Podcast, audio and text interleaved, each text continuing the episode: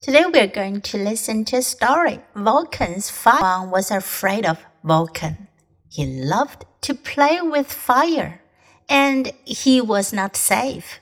He will burn us and all of our things, said his brothers.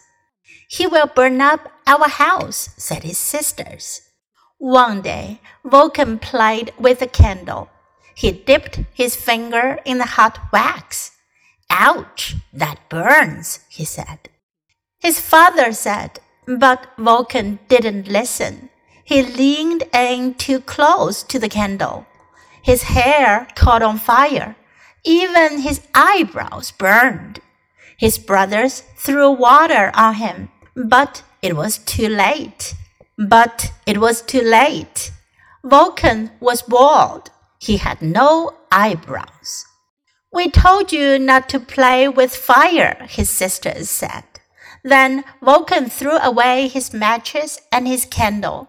From then on, he only played in the lake where there was no fire, and no one was afraid of him anymore.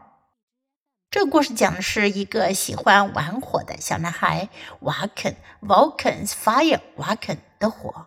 Everyone was afraid of Vulcan。每个人都很害怕瓦肯。 He loved to play with fire。他喜欢玩火。And he was not safe。他不安全。为什么呢？因为他喜欢玩火，会带来危险。He will burn us and all of our things," said his brothers. 他的兄弟们说，他会把我们和我们所有的东西都烧掉的。He will burn up our house," said his sisters. 她的姐妹们说，他会把我们的房子烧毁的，burn up，烧毁。One day, Vulcan played with a candle. 有一天，Vulcan 玩一支蜡烛。He dipped his finger in hot wax.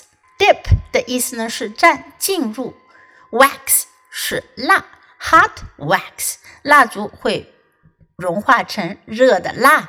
他把他的手指蘸进热辣里，ouch！哎呦，这是一个语气词，用来表示突如其来的疼痛。ouch！That burns！在这里呢，burn 呢，它的意思不是指烧烧着了，而是指火辣辣的痛，因为被火烧到了、烫到了，而火辣辣的痛也可以叫 burn。That burns！真痛啊！Do not play with fire, his father said. 他爸爸说：“别玩火。” But Vulcan didn't listen. 可是瓦肯不听。He leaned in too close to the candle. Lean 表示倾斜，靠过去。他的身体靠过去，靠得太近了，too close to the candle，太近蜡烛了。His hair caught on fire. 他的头发着火了，caught on fire，catch on fire，着火。 even his eyebrows burned. 他的眉毛也烧了。His brothers threw water on him, but it was too late.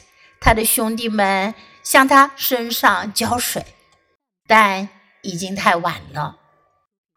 Vulcan was bald, bald，秃头秃顶的。He had no eyebrows. 他眉毛都烧没了。We told you not to play with fire, his sisters said.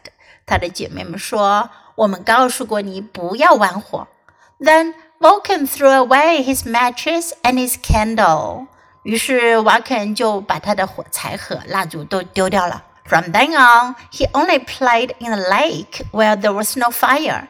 打那时候起，他只在湖里玩耍了，那里没有火。And no one was afraid of him anymore. 没有人再害怕他了。Now let's read the story together. Vulcan's fire. Everyone was afraid of Vulcan. He loved to play with fire, and he was not safe. He will burn us and all of our things, said his brothers.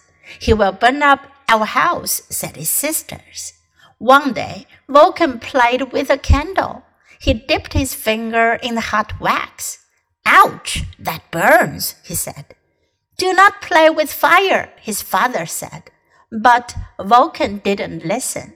He leaned in too close to the candle. His hair caught on fire. Even his eyebrows burned. His brothers threw water on him, but it was too late.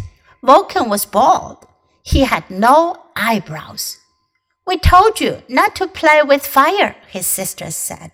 Then Vulcan threw away his matches and his candle.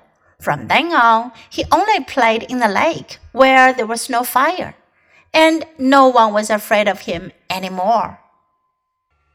Do you like today's story? 你们喜欢今天的故事吗？如果喜欢的话，别忘了给 Jess 老师点赞哟。